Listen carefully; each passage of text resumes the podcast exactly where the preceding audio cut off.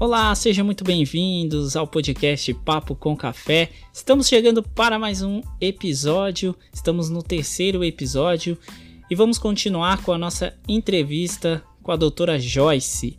É, doutora, eu gostaria de entrar no assunto da alimentação infantil. Sabemos que a nutrição dos, dos bebês fica restrita é, ao leite materno uma boa parte do tempo, né? É, mas as mães querem saber a partir de qual momento já se deve introduzir alimentos mais sólidos e como fazer isso de uma maneira responsável, de uma maneira correta, para que não é, atropele os processos, né? E como fazer isso? Eu gostaria que a doutora explicasse para gente como se deve ser feito essa mudança né, na alimentação do bebê. Tá bem, enfim, aí eu já mergulho também numa área que eu adoro, né? Então, trabalhei, né, durante um tempo aí com, com esse grupo infantil, entendeu? Já orientei algumas mães em relação à introdução alimentar. Sim, né, a organização, assim uhum. assim como a gente tem o Guia Alimentar para a População Brasileira, é, tem um guia, eu falo que recentemente foi atualizado, que é o Guia Alimentar para Crianças Menores de 2 anos. Assim como o guia para a população brasileira, este guia para crianças menores de 2 anos é lindíssimo, lindíssimo. E traz exatamente ali uhum. todos esses pontos com como fazer essa introdução alimentar, é, a partir de qual faixa, né, qual, é, a partir de quantos meses a criança ela já começa a fazer essa introdução, quais são os, os uh, uh, os grupos alimentares que eu preciso compor né, essa refeição dessa criança. Mas acho que é importante também entender que é, a, a, o aleitamento materno é, ele deve ser exclusivo até o sexto mês, então exclusivo, a criança não precisa de chazinho, a criança não precisa de água, a criança não ela precisa de leite materno até o sexto mês exclusivo.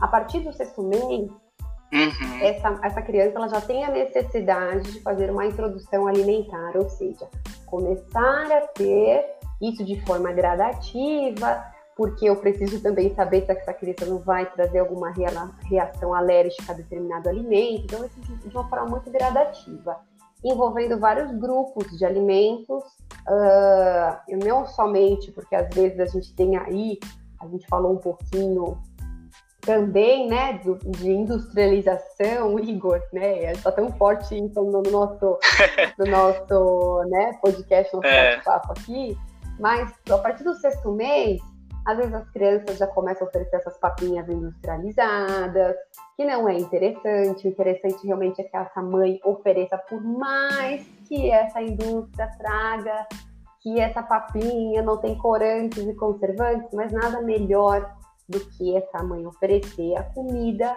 feita na hora, dessa forma in natura, né? Que a gente pode também congelar, por que não? Mas é uma comida feita ali, que a criança consiga identificar, né, é, esses, esses ingredientes na, no pratinho dela. Quando existe a possibilidade, até mesmo, existe uma técnica chamada BLW, que nasceu em, em, outro país, mas que tem na tradução é Baby Led Winning, né? Que tem na tradução é a, a, a, alimentação conduzida pela própria criança, né? Pelo próprio bebezinho. Então, antigamente, nós tínhamos aí as mães que liquidificavam toda a comida, ou seja, a criança não conseguia nem identificar o que estava na comida dela, na papinha dela. A gente também tem hoje, entendendo que a criança, a partir do sexto mês, ela já tem dentinhos, então precisa ser estimulada a mastigar, a comer. Então a comida tem que, ter, tem que estar pelo menos amassada. Se a gente não conseguir fazer esse acompanhamento através de outras técnicas, como essa que eu comentei, que é o BLW. Eu acho que para quem está nessa fase, vale super a pena a gente conhecer um pouquinho melhor, mas precisa ser realmente supervisionada, acompanhada, enfim. E aí, a partir do sexto mês, essa criança, ela tem a necessidade de, de, é, de, complementar a alimentação dela, então ela começa a fazer esse processo de introdução alimentar. Às vezes, os pais desistem de, de, de oferecer esse alimento, logo na primeira momento que a criança começa a cuspir e aí não gosta, mas entender que a gente precisa incentivar aí de 7 a 10 vezes esse alimento, porque às vezes a criança ela não vai consumir aquele alimento daquele jeito, mas ela pode consumir em outros formatos, assim como nós, né? Tem pessoas que, por exemplo, não gostam uhum. de tomate rodela, mas gostam de tomate picadinho. Sabe umas coisas assim? É verdade. é, é verdade. E essa criança também entra nessa mesma situação. Então, não é só porque ela não consumiu, por exemplo, a cenoura, sei lá, na sopa, que ela não vai consumir a cenoura, sei lá, no ralado no arroz. Então, a gente realmente tem que ir uh, oferecendo diversas maneiras desse alimento. Enfim, começou a introdução alimentar de forma gradativa, entender que essa criança ela consegue, por exemplo, é, é, não teve nenhuma reação alérgica, aceitou bem os alimentos, entender que não é somente batata que eu vou oferecer para ela e alimentos fontes de carboidrato, mas sim a salada já pode começar a ser oferecida a partir do sexto mês, mesmo ele sendo cozidinho, né? Mas essa criança já começa a é, receber também alimentos fontes de vitaminas e minerais. Depois, a gente tem aí é, mais adiante, né, no oitavo, nono mês, a criança já começa a trazer uh, possibilidades de se alimentar com a refeição né, igual da família. Lembrando que né, nesse processo é, evita-se açúcar e evita sal, porque quem tem esse paladar somos nós adultos, a criança ela está formando. Eu não preciso fazer a criança, por exemplo, nem de sal uhum. e nem de açúcar nas preparações, tá? Quem tem essa necessidade, às vezes, de ajustar paladar é o adulto, né? Então, ah, mas isso aqui não tem sal. Uhum. Ela está identificando, ela está é, conhecendo. Então, quanto mais o alimento da sua forma natural, melhor para essa criança, enfim, fazer reconhecimentos, né? E posso dizer que fica muito mais fácil, existem pesquisas e estudos que já colocam isso, que a criança que é, recebeu o leite materno exclusivo durante seis meses, ela consegue fazer, ela consegue aceitar melhor essa introdução do que crianças que receberam forma, fórmulas lácteas.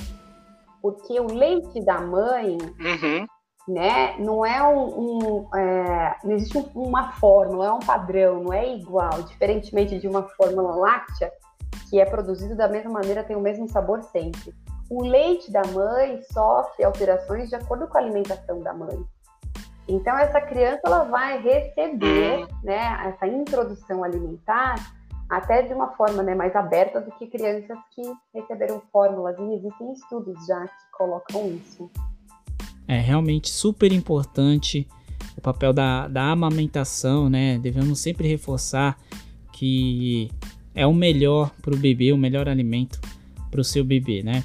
É, mas, doutor, a criança, é, eu, eu, como pai, estou passando por essa fase. Quando ela começa, né, 5, 6 anos, começa a ir para a escola, frequentar outros lugares, e aí ela é bombardeada com salgadinho, refrigerante, doces em geral, e acaba a missão ficando um pouco mais difícil. A minha filha mesmo, ela nunca teve problema é, com verdura, legumes, sempre comeu, sempre gostou. Mas é, eu confesso que depois que foi apresentada a tudo isso, é, ficou um pouquinho mais difícil. Não que ela não coma, mas a gente precisa estar tá insistindo um pouco mais do que antes.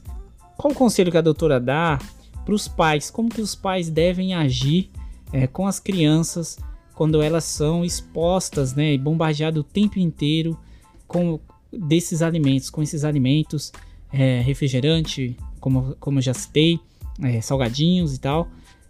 Como que os pais devem agir nesse momento com as crianças na escola, é, aonde for, né? Porque começa a não ficar só dentro de casa e aí a missão começa a ficar um pouco mais difícil porque já não depende totalmente dos pais, né?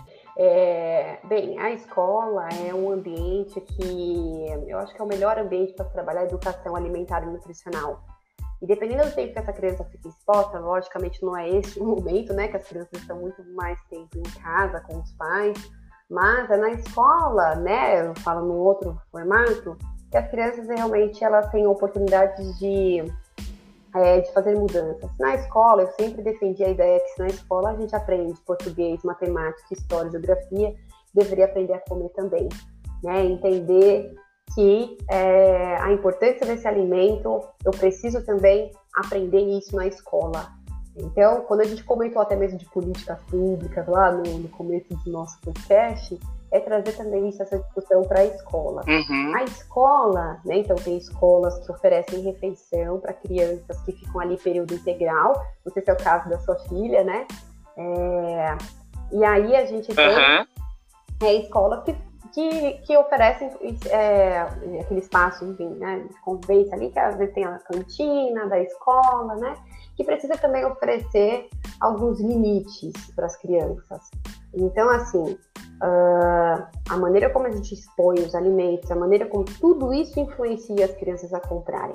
Eu não sei se você, é, enfim, quando você estava estudando na escola, eu falo que comprar alguma coisa da cantina era status.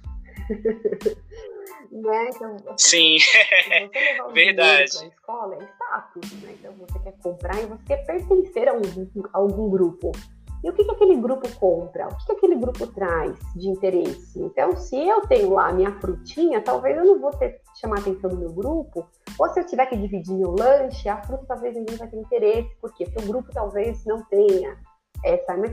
Como a escola pode provocar isso? Falo que toda a comunidade escolar, então levar isso também para os pais, levar isso para os educadores. Porque eu estou falando dentro de uma escola, isso significa que o educador tem uma, tem uma alimentação boa, tá? Então pode ser que o educador tenha uma alimentação uhum. é, tão ruim às vezes quanto o aluno. É, e como incentivar toda essa comunidade escolar a as pessoas a terem uma alimentação melhor. A gente começa com um trabalho de formiguinha. A ideia realmente é que tenha é, profissionais também da saúde, nutricionistas, cuidando também dessa parte, de como que a gente leva todo esse, esse movimento para dentro da escola para olhar. Então, promover é, momentos onde esses pais também possam é, trazer, porque às vezes os pais têm dificuldades ou carregam ali também, né, é, algum, algumas informações que, que já não condiz mais daqui, com a realidade. Então, primeiro, entender, é, a escola está aberta a trabalhar alimentação saudável? Segundo, os pais estão abertos também a receber esse tipo de, de mudança? Uh, os educadores que estão ali, né, também, porque ele é exemplo. Com quem que essa criança passa mais tempo? É dentro de casa, ou dentro da escola? Então, quem são esses cuidadores dessas crianças? Então, assim, outro, outro ponto importante uhum. é como o pai conduz a alimentação dessa criança. O pai ou o educador. Porque se a criança também passa muito tempo dentro da escola, é importante que esse educador saiba disso. Então, como que eu também é, ensino essas crianças a se alimentar, né, a se alimentarem de uma forma melhor, é, com uma condução que não vai prejudicá-la também psicologicamente. Então, tem situações, por exemplo, que pais uh, são muito mais é, enérgicos, né? Então, acabam uh, fazendo chantagens com a criança no momento da refeição, é, criando toda uma situação é, de, de se não comer vai ser castigado por conta disso, enfim, né? E que isso é muito negativo e é que coloca a criança na obrigação até mesmo, né, de ter que comer e não regula direito sua fome, sua saciedade, ou seja, ela coloca na obrigação de ter que comer tudo aquilo e às vezes realmente, né, é, isso não é respeitado, a, a, a, a, situação fisiológica não é respeitada, né? Aí existem pais também que, é, que são muito permissivos, o que é muito negativo também. Então, por exemplo, a criança come o que quer, tem crianças que acabam, por exemplo, também, dependendo de uma faixa etária, fazendo a sua própria refeição, fazendo a sua própria comida, sendo responsável pela sua comida. Então, também isso é negativo. E isso pode trazer consequências na fase adulta dessas crianças.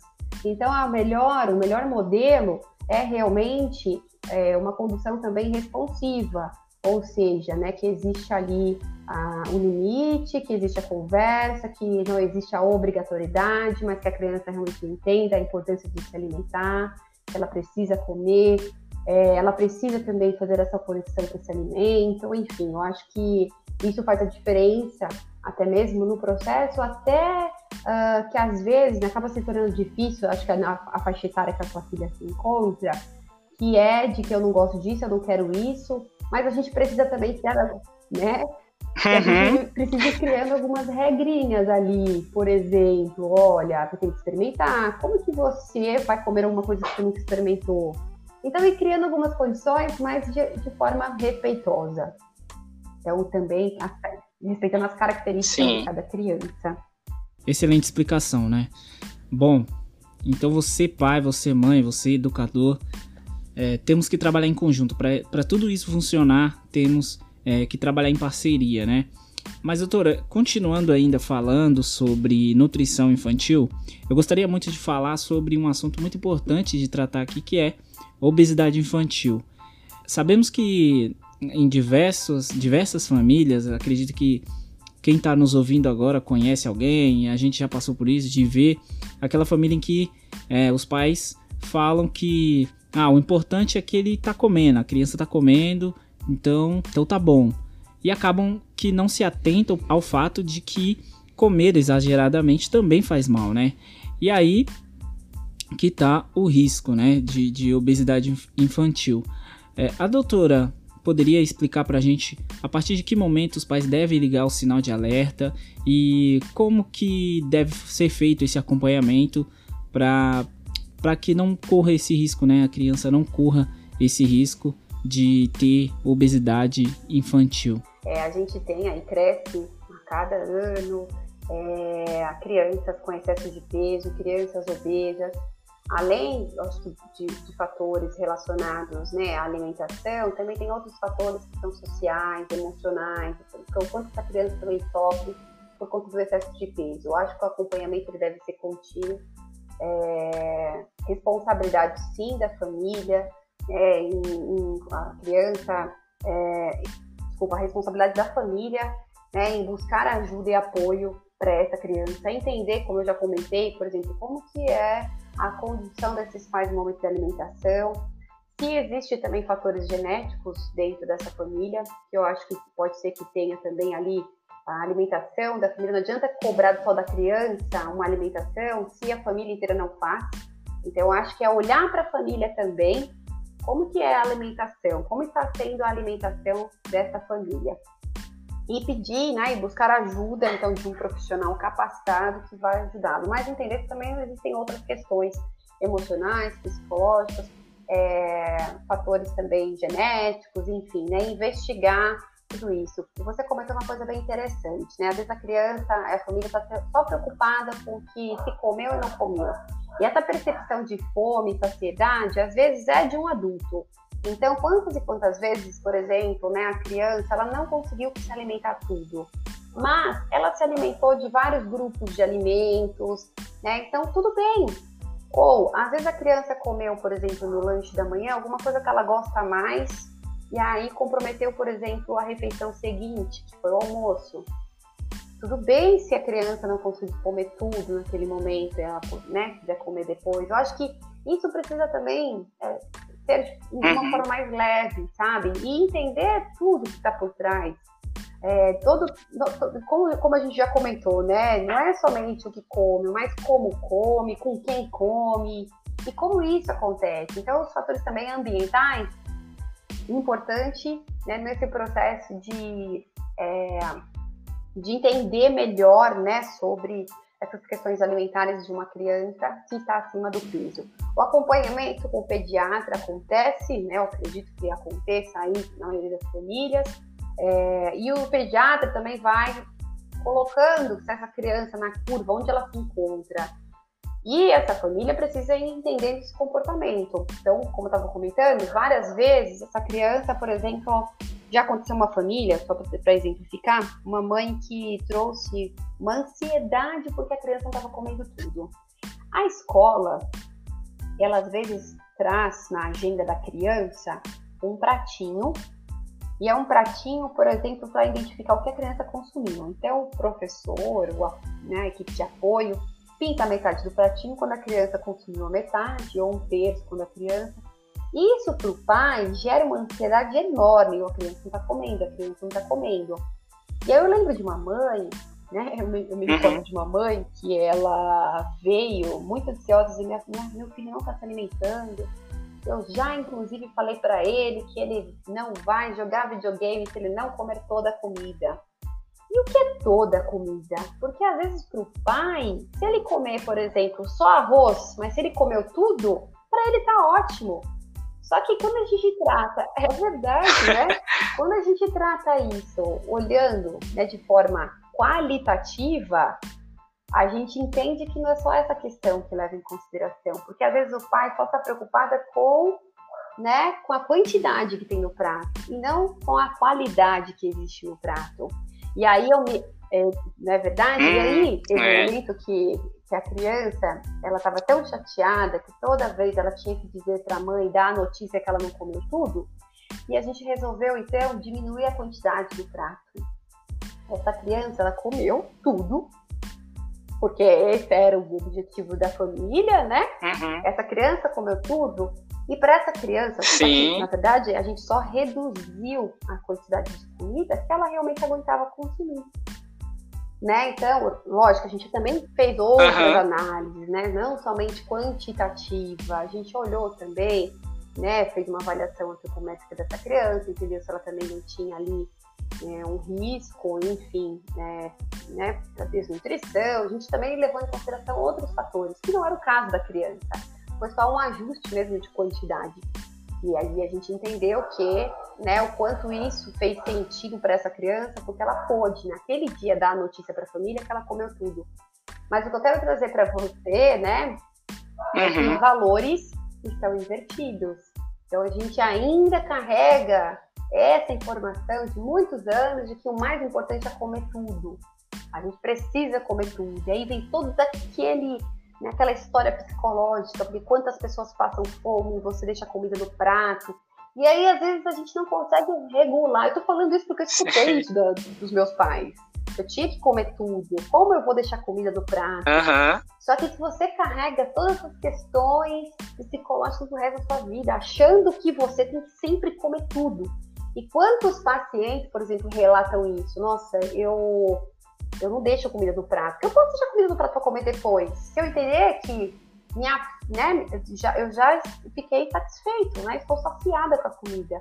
Mas as pessoas precisam acabar com tudo. Sim. E aí já existem também outros, enfim, alguns estudos que também colocam isso, né? Esses, essas, esses direcionamentos que foram usados na, na na infância, o quanto também teve impacto na vida, tem impacto na vida adulta.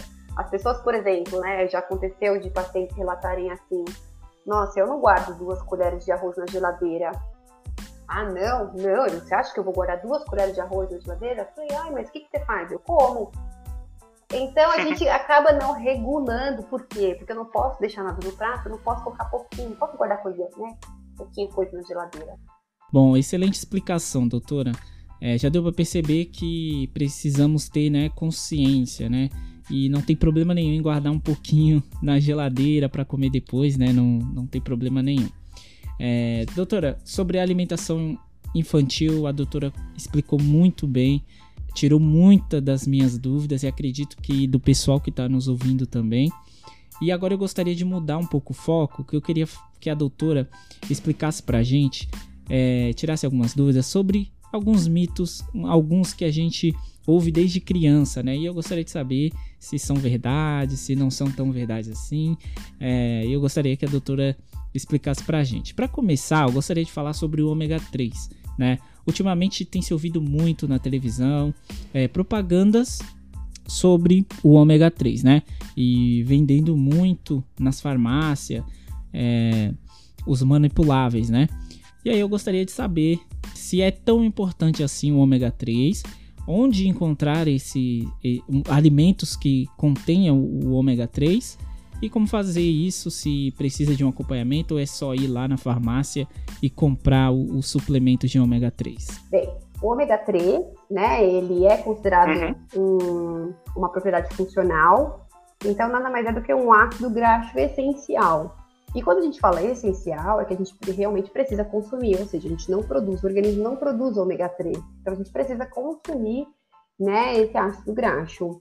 E aí, o ômega 3 ele tem várias propriedades. Então, ajuda na prevenção, por exemplo, de doenças cardiovasculares, né, do coração, é, reduz colesterol, é, participa muito do, do, do, da diminuição dos processos inflamatórios. Todos os processos inflamatórios do nosso organismo E também tem uma questão é, cognitiva, né? Contribui muito para né, é, a parte cognitiva. E por isso que até mesmo os médicos indicam ômega 3 na gestação, né? Para toda essa parte da formação cognitiva aí da criança. E aí, ômega 3, então mais uma vez a gente uhum. aí na indústria, agora a gente fala da indústria farmacêutica. Então, a indústria farmacêutica também com essa proposta de facilitar a vida das pessoas, elas oferecem também uh, produtos que vá substituir o alimento, certo? E por isso que todo esse, todo esse ômega 3 aí, uhum. não que não seja interessante, mas a gente consegue encontrar o ômega 3 na alimentação. Tá? Então a gente tem, por exemplo, principalmente né, é, peixes, e peixes como salmão, é, atum, né? E um outro peixe que as pessoas consomem é, em menor quantidade a sardinha, tem uma quantidade é, significativa de ômega 3. E às vezes as pessoas realmente se preocupam tanto em comprar salmão que esquecem né, da sardinha, que tem um custo também super baixo, dá para fazer uhum. preparações maravilhosas, por exemplo, né, com a, com a sardinha, como escabeche, que eu adoro. Mas o problema da sardinha é que tem, que tem bastante espinhos, né? Então, e as pessoas fogem um pouquinho da sardinha. Então, os peixes contêm uma quantidade de ômega 3. Mas também tem outros alimentos, por exemplo, como a linhaça, chia, que uma colher de linhaça já atende a recomendação diária, por exemplo. Então, eu nem precisaria também buscar o, o né, falo as cápsulas aí, enfim, a, a ômega 3, né, da indústria, porque eu consigo encontrar também esse ômega 3 na alimentação. Só que assim, se a gente não, a gente não tem hum. na nossa dieta ali, na nossa alimentação, o ômega 3 aí seria interessante acontecer a suplementação. É, essa, essa suplementação tem que ser feita com, com acompanhamento médico ou a pessoa pode ir, ah, vir um comercial, é, ir lá na farmácia comprar. E mais e, uma vez, né? E... Então, por exemplo, do alimento que eu estou ali fazendo, eu sei que vai ter, né, concentração de ômega 3, o alimento que eu estou fazendo. Logicamente que a indústria farmacêutica nem sempre, eu não sei do que foi produzido, quantas vezes eu já encontrei é, outras substâncias na composição de ômega 3, por exemplo. Então, por isso que é interessante ter a orientação de um profissional. Lógico, se eu for buscar alguma é, marca idônea, né? Eu entender melhor, enfim, vale super a pena a gente entender. Só que tem uma orientação e tem uma recomendação de ômega 3. Então, eu preciso também buscar, às vezes, um profissional para fazer essa suplementação. Seria o mais interessante, o mais ideal, apesar desses produtos serem vendidos, tem uma receita médica, né? E a propaganda existe, enfim. Mas eu sempre uhum. comento, né? O alimento sempre é a melhor opção. Não é hábito das, do, do, brasileiro consumir peixes, por exemplo, com mais de três vezes na semana, por exemplo. Né? É muito difícil. Na maioria das vezes o brasileiro consome uma vez e olhe lá, né? Por semana. Né? E por isso é. que as pessoas realmente é, fazem essa suplementação. De qualquer forma, a gente pode encontrar. Então, linhaça também é mais acessível e com uma colher de, de linhaça triturada eu já tenho ali o ômega 3. Bom, então está respondido, né?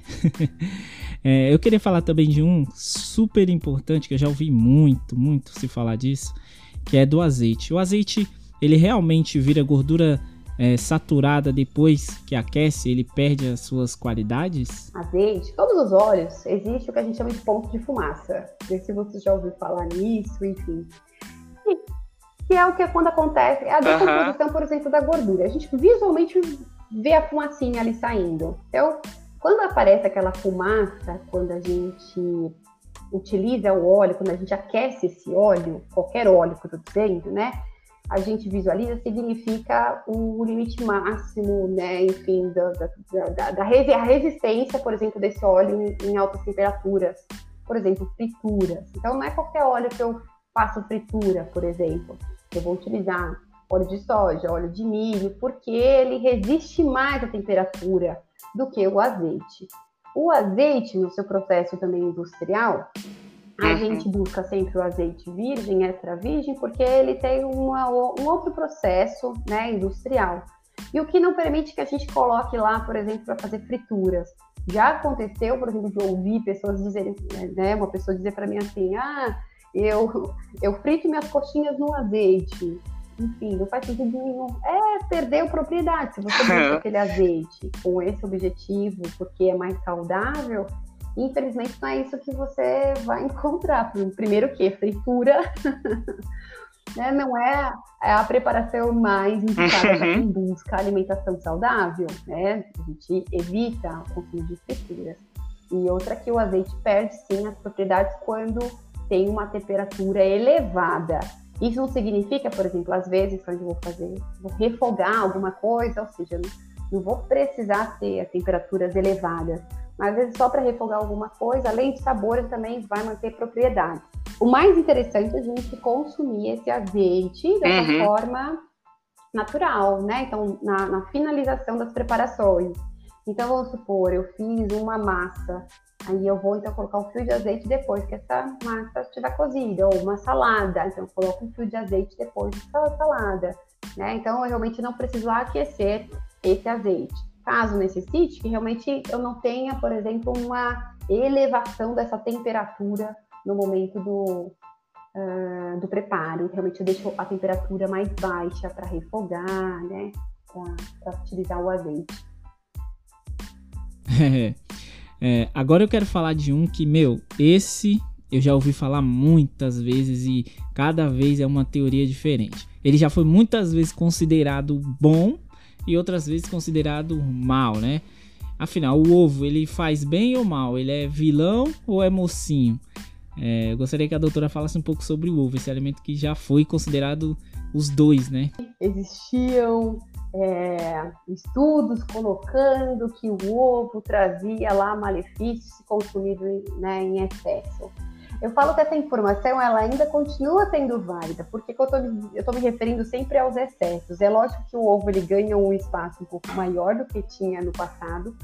Eu lembro que eu, uh, quando eu comecei a trabalhar em escolas, nós tínhamos um controle. Criança ama ovo. Quem gosta de ovo, né? Mas criança ama ovo e eu lembro que eu fazia um controle é. enorme de uma, né, uma tabela onde eu colocava lá, Maria já consumiu duas vezes na semana, não vai consumir mais. Só que a gente tem uh, possibilidade mesmo de, de, ter ovos, ovos né, mais vezes na alimentação é, não trazendo esse terror que existia antes. Mas não é porque hoje ele deixou de ser vilão que ele pode ser consumido da maneira que as pessoas têm consumido hoje. Então, às vezes, dois, três ovos no café da manhã, dois, três ovos no almoço, né? Enfim, já passa o dia inteiro comendo ovo. Existe ainda uma preocupação com excesso. E as pessoas, às vezes, têm essa dificuldade de entender que é, o que é excessivo na nossa alimentação, tudo que é excessivo na nossa alimentação vai fazer mal. A gente tem o ovo como alimento é, fonte de origem animal, com quantidade de colesterol, assim como outros alimentos também. Mas eu posso consumi-lo, é, né? Enfim, dentro ali uh, de, de uma alimentação sem excessos. Bom, é o que a doutora falou, né? Temos que tentar manter o equilíbrio, né? O ovo faz bem, mas se exagerar vai acabar não dando tão certo, né? é, doutor, agora é, os nossos seguidores mandaram algumas perguntas. Eu gostaria que a doutora respondesse é, essas perguntas, tudo bem? É, e vamos começar com a, com a Renata, que ela manda a pergunta assim: Como começar uma reeducação alimentar e tirar de vez comidas processadas ou aos poucos evitar de comer esse tipo de comida? Eu acho que primeiro deixando de comprar, né? Então, reduzir essa quantidade é realmente uh, ter consciência no momento de fazer as escolhas, né? O quanto isso, o quanto representa. É muito mais fácil quando pessoas que fazem, por exemplo, compras semanal, né, semanalmente ou mensalmente, conseguem visualizar o carrinho e entender o que existe ali naquele carrinho. Né? Então, o quanto esses alimentos eles são in natura uhum. ou minimamente processados. Eu tenho o hábito de olhar, por exemplo, embalagem de, de alimentos, é, o, as informações com relação aos ingredientes desses alimentos. Então, começar a fazer essa redução de forma gradativa. É, né? Então, selecionando. Eu falo que, assim, às vezes, isso já aconteceu no passado muito comigo, por exemplo, ah, eu vou colocar aqui um alimento processado, processado pronto, congelado no meu, né, ali no meu congelador, porque se aparece alguma visita, aparece alguém, então eu tenho alguma coisa para fazer rapidamente. Isso não funciona, porque você uhum. acaba consumindo e às vezes a visita nem vem. Quando a visita vem, você, né? Então, às vezes a gente vai criando Verdade. algumas coisas que a gente acaba no nosso próprio. Uh, é, como fala? Ih, fugiu agora. É, a gente acaba caindo na nossa armadilha.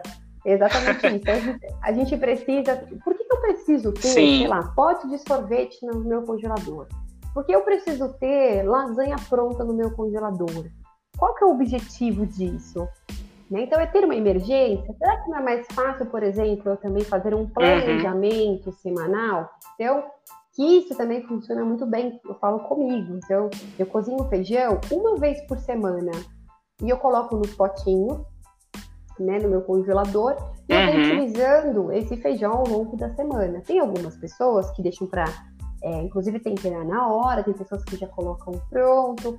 Então, eu posso fazer um planejamento também e ter algumas coisas ali mais práticas, que é a praticidade que me faz comprar esses alimentos. Então eu posso também fazer, fazer um planejamento semanal. Isso é muito Sim. interessante quando a gente se organiza para isso. Então, sei lá, no sábado eu compro, faço minha compra semanal e no domingo eu monto algumas coisas para deixar já disponível ali. Então eu posso cozinhar legumes, eu posso, por exemplo, é, refogar alguma carne, sei lá, carne moída, um frango desfiado, deixar ali. E aí eu posso pegar, por exemplo, sei lá, uma carne e colocar numa sopa, então eu só cozinho legumes, depois eu coloco. Eu posso uh, uh, trazer um dinamismo diferente para que eu não que eu não caia, por exemplo, naquela situação, nossa, eu tenho que cozinhar feijão hoje, 9 horas da noite, ah, impossível, então eu não vou deixar para comer, não vou comer feijão essa semana inteira que eu não tenho condições de consumir feijão. Né? Você acaba também sabotando né? e buscando alternativas. Ah, uhum. Ah, melhor pedir a pizza porque eu não vou ter tempo para fazer alimentação saudável. Então, esse planejamento ele é interessante, viu, Renata? É você buscar para fazer. É, então, respondido aí, hein, Renata. Uhum. É, e ela tem mais, mais uma pergunta. É, ela quer saber chás como uhum. de hibisco e sene contribuem na perda na perca de peso e qual a recomendação para esses tipos de, de chá? Eles podem ser tomados com frequência uhum. ou tem é, alguma que, contraindicação? É, os chazinhos, né, de modo geral, eles, eles sempre ocupam o espaço no processo de emagrecimento. É incrível isso, né? é, a gente sempre tem uma dica de alguém que tem um chá lá é, para no processo de emagrecimento, né? É, é... Ele, por exemplo, ele é utilizado é, como um chá mais laxativo, ou seja, não é que ele vai, vai contribuir na perda de peso. O sene ele vai contribuir para o funcionamento intestinal. Então, como você passa aí, às vezes, mais vezes ao banheiro ao uhum. tomar o sene, você acha que está emagrecendo. Então, é só para a gente entender aí que é esse é, o propósito. O hibisco, é também utilizado, né? Ele é mais diurético, uh, então ele uh, contribui, por exemplo, na retenção de líquido, né? Enfim, uh, ajudando aí na retenção de líquido, né? Então, ele também ele vai, vai fazer com que a pessoa né, desinche um pouquinho mais, consequentemente, né? Você acha que perdeu peso, mas às vezes você só ajudou também, enfim, com outros objetivos. Existem sim chás que ajudam no emagrecimento, por exemplo, uhum. o chá verde, né, já, já é sabido já que o chá verde ele contribui no emagrecimento. Nenhum chá, Renata, nenhum chá, ele pode ser consumido para a vida inteira. Quando existe um objetivo. A ideia, por exemplo, se eu tomo um chá todos os dias, ele tem um tempo. Cada chá vai, não sei exatamente agora, precisaria até mesmo é, rever, é, mas cada chá tem um tempo ideal que você pode consumir e um limite durante o dia. Eu tenho pessoas que, por exemplo, substituem a água por chá. Tomam ali 2 litros de chá por dia e, como eu já comentei, é, e como eu já comentei, os Nossa. excessos, eles não são positivos. E cada chá, ele apresenta é, uma orientação, uma recomendação diária e por também, é, e também o, o, período que deve, a gente deve consumir. Tem que dar sempre uns espaços também, senão depois ele perde o efeito né, no nosso organismo. Então, respondido aí, Renata, as suas perguntas. É, doutora, a doutora Cláudia, ela pergunta sobre os tecidos adiposos. O que são e qual a relação deles com o Covid-19? A doutora pode explicar para a gente? O tecido adiposo é o tecido onde a gente faz a nossa reserva de gordura, né? Então, a gente estoca ali a nossa gordura. A gente tem sim relações, né, é, com o excesso de peso e a Covid, onde tem algumas coisas, alguns estudos que trazem aí as comorbidades, né, que apresentam, uh, as pessoas apresentam, né, deixando uma probabilidade de né, ter Covid e as consequências da Covid. Eu acho que é muito ainda não, não podemos afirmar absolutamente nada, é uma doença que ainda as pessoas estão conhecendo todo momento, apresenta aí alguns, é, alguns percentuais novos. Eu acho que a gente precisa realmente compreender antes até de fazer afirmações. Mas a gente sabe que pessoas acima do peso nem sempre somente têm o excesso de peso. Né? A obesidade também acompanha algumas comorbidades, como pressão alta, colesterol, diabetes. Então, pessoas obesas às vezes trazem também outras patologias envolvidas. E por isso existe essa relação do excesso de peso também com a Covid. Então, respondido aí, doutora Cláudia, é, a sua pergunta sobre os tecidos adiposos. É, doutora, a Thalita Neves, ela pergunta sobre jejum intermitente. E cada dia mais eu vejo pessoas aderindo ao, ao jejum intermitente, cada vez mais as pessoas falando sobre isso. Ela quer saber se realmente funciona para o emagrecimento, o jejum intermitente. Ela quer saber se realmente ajuda a emagrecer. É, eu falo que qualquer dieta que eu queira fazer com a proposta de redução de peso, eu vou conseguir atingir o seu objetivo. Então, qualquer dieta. Então, primeiro que a gente tem vários modelos de jejum intermitente. Cada tem vários formatos. Tem pessoas que ficam uh, cinco dias, tem jejum intermitente que traz. Cinco dias você come e dois dias você passa por uma restrição calórica gigantesca. Tem outro jejum intermitente que você passa seis dias comendo e um dia de jejum o dia inteiro, 24 horas. Tem outro jejum intermitente que você fraciona o tempo, ou seja, você fica, sei lá, 12 horas sem se alimentar, e aí você pula o café da manhã, é, almoça, e aí também faz restrições no outro período. Então tem vários formatos também de jejum intermitente. Eu não sei, Igor, se você já fez, por exemplo, né, enfim, acredito que já tenha feito algum exame de sangue, onde você precisou ficar 12 horas de jejum. Aí você abre a geladeira, nossa, abre a geladeira, nossa, eu não posso comer, esqueci que eu não podia comer, você fecha. Aí depois você levanta de novo, você fala, nossa, precisar, né? Não, não posso comer. Esqueci que eu não posso comer. Gente, vou fazer o exame amanhã, não posso comer. No dia seguinte, a vontade que você tem antes de fazer o exame é se alimentar, é comer, mas não, você não pode comer. Quando você chega no exame, quando você tira, né, enfim, faz, realiza o exame, o procedimento, né, sei lá, um, um, um processo cirúrgico que às vezes precisa fazer, você não vê a hora de se alimentar. Então você imagina só uma pessoa que que vai fazer uhum. um período de, um, de, uma dieta, um jejum intermitente, o que mais ela vai passar é que você vai comer pensando na sua próxima refeição que você não sabe quando vai ter. Então é muito ruim você também ter esse lado é, psicológico uhum. que você fica preso às dietas restritivas, qualquer tipo de dieta que faz alguma restrição alimentar. Fora que né? Nem sempre essas dietas ela traz uma redução calórica, então a pessoa vai comer às vezes compensando a sua alimentação anterior nessa um jejum intermitente, né? A pessoa que faz o jejum intermitente, ela não consegue sustentar essa dieta por muito tempo. É, além disso, também ela vai sentir períodos de fome gigantescas ali nesse período de dieta do jejum intermitente, é, mau humor, dor de cabeça, às vezes problemas intestinais que possa aparecer. Então existem né, consequências de uma dieta restritiva a longo prazo. E eu falo isso com qualquer outra, porque a gente também tem aí a dieta low carb, né? É, tantas outras dietas da moda que aparecem, uhum. sempre com a proposta de fazer uma restrição alimentar.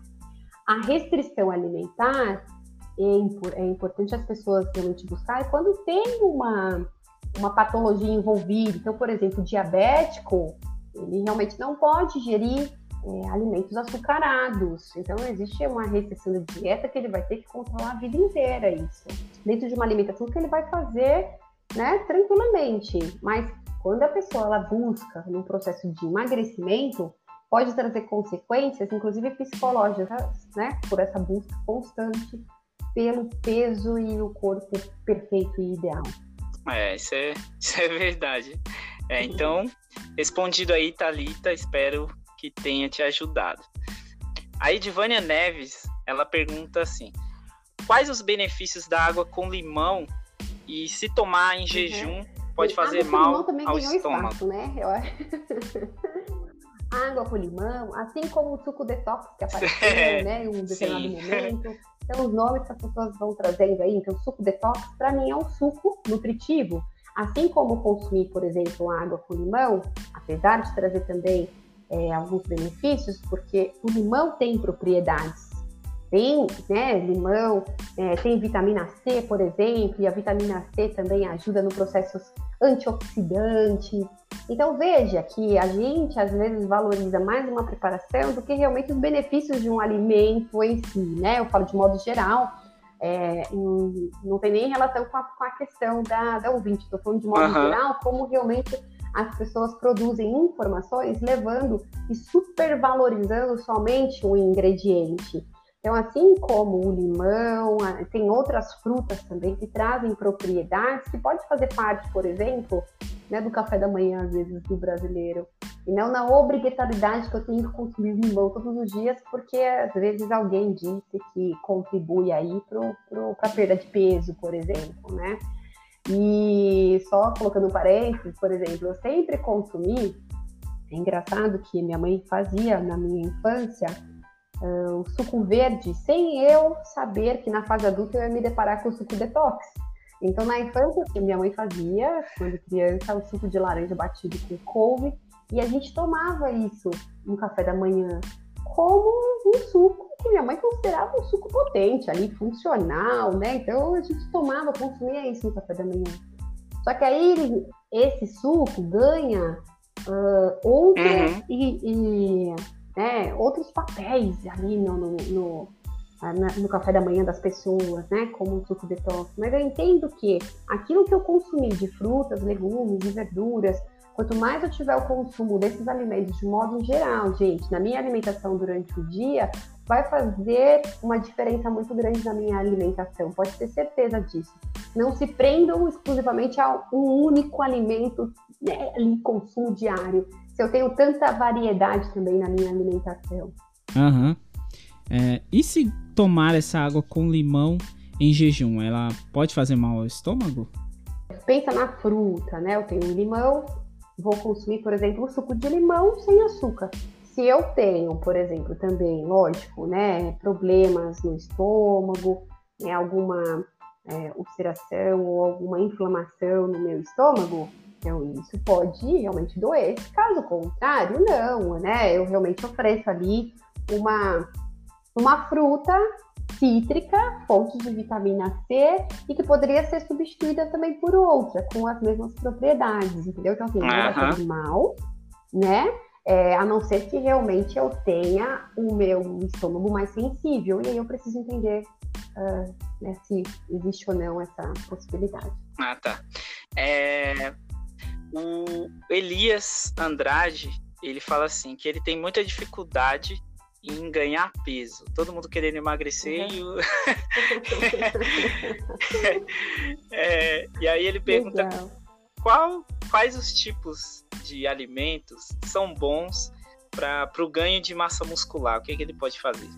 Uhum. Bem, é o Elias, é isso? Isso.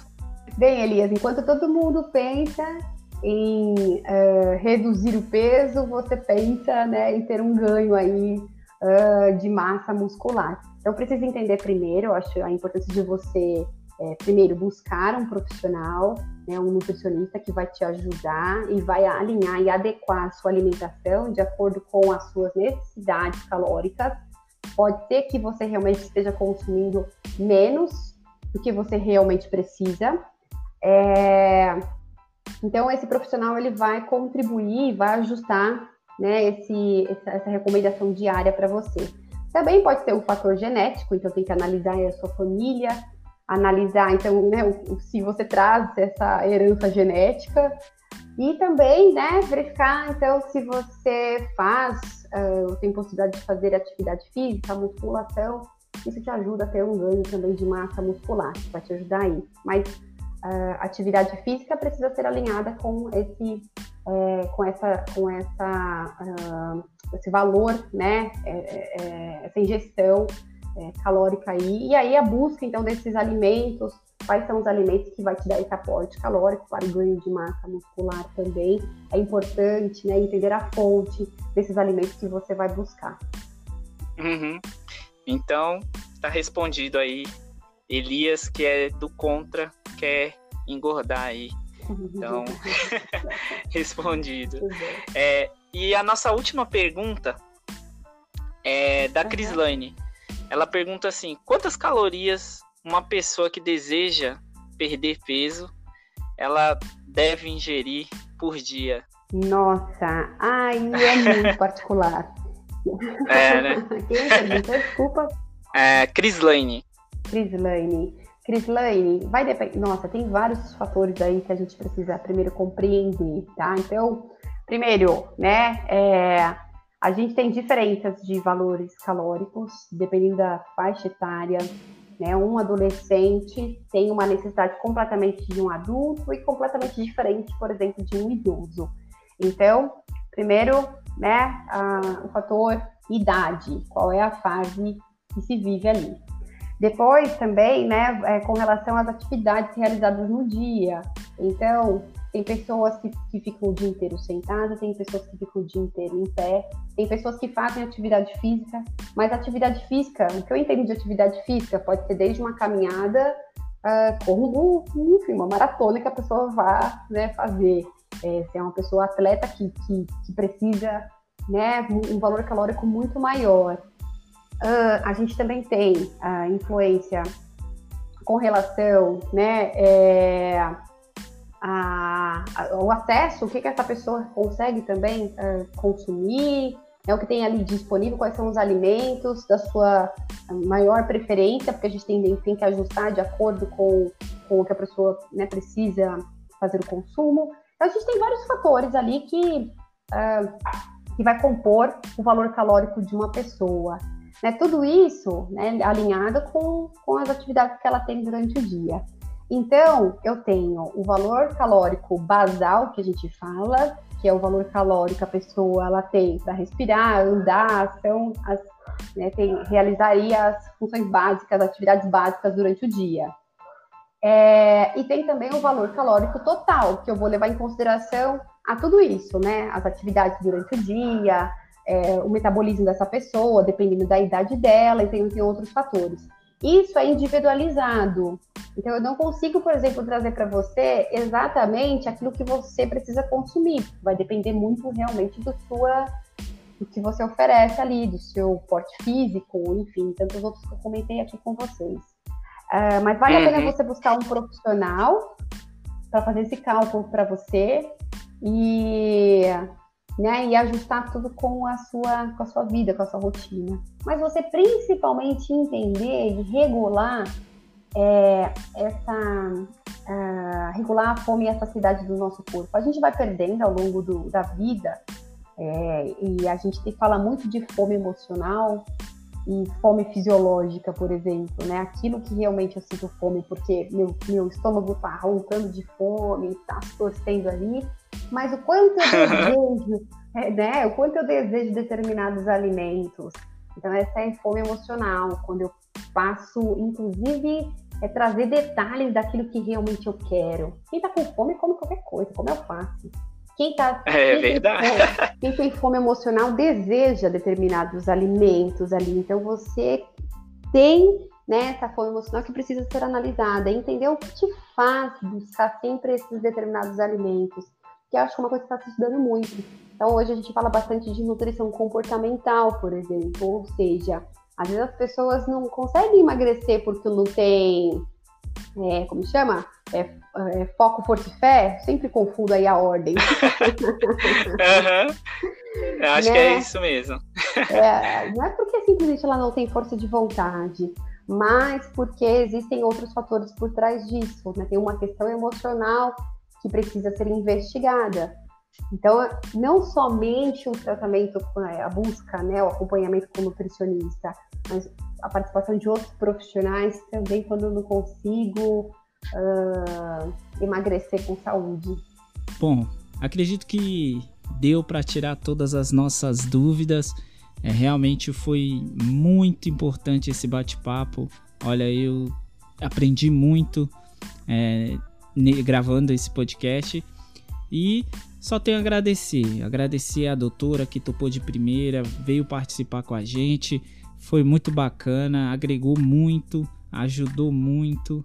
E é isso. E eu queria pedir para a doutora é, deixar, né, para quem quiser encontrar a doutora, fazer algum tipo de consultoria, é, conhecer mais do seu trabalho, como que essas pessoas encontram a, a doutora? Uhum. Bem, é, o meu trabalho de consultoria, né, que eu tenho, é direcionado principalmente para empresas de modo geral, hospitais, escolas. Esse é o trabalho que eu faço, né, dentro de instituições. É, hoje eu não, infelizmente, não atendo mais, uh, mas eu faço palestras, é, né, faço essas discussões, por exemplo, em outros formatos, em formato de workshop, atendendo um número talvez maior de pessoas aí, né? É, bem, eu estou nas redes sociais, é, joyce.neres underline nutri, né, as pessoas podem me encontrar nas redes sociais, é, no Facebook, eu também tenho a grão.nutri, que é a, a né, meu Instagram da, da empresa de consultoria que eu tenho, né, a, a grão. E, enfim, à uhum. disposição, se alguém também tiver alguma dúvida, posso deixar também o meu e-mail depois com você, uh, e aí compartilhar, enfim, espero que tenha é, sido válida essa nossa conversa, esse nosso bate-papo. Desejo realmente com, que o papo com café, né, literalmente aí cresça com vários outros papos, né? Já fico feliz que você já inclui comida aí, um cafezinho, né, nesse, nesse bate-papo. É, mas que realmente é, espero que faça sentido aí para as pessoas, para as famílias. E é isso. nós, nós que agradecemos. Foi um grande prazer receber a doutora aqui. Muito obrigado. E, gente, é, sigam a página do Papo com Café no Instagram, arroba Papo com Café pode, tá? É, no Facebook, temos lá a nossa página no Facebook, é facebook.com barra Papo com Café pode, tá bom?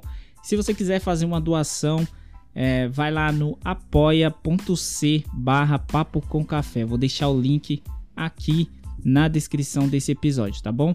É, até a próxima. Esse foi mais um episódio do Papo com Café. Eu sou o Igor Lima e nos encontramos no próximo episódio, hein? Até lá!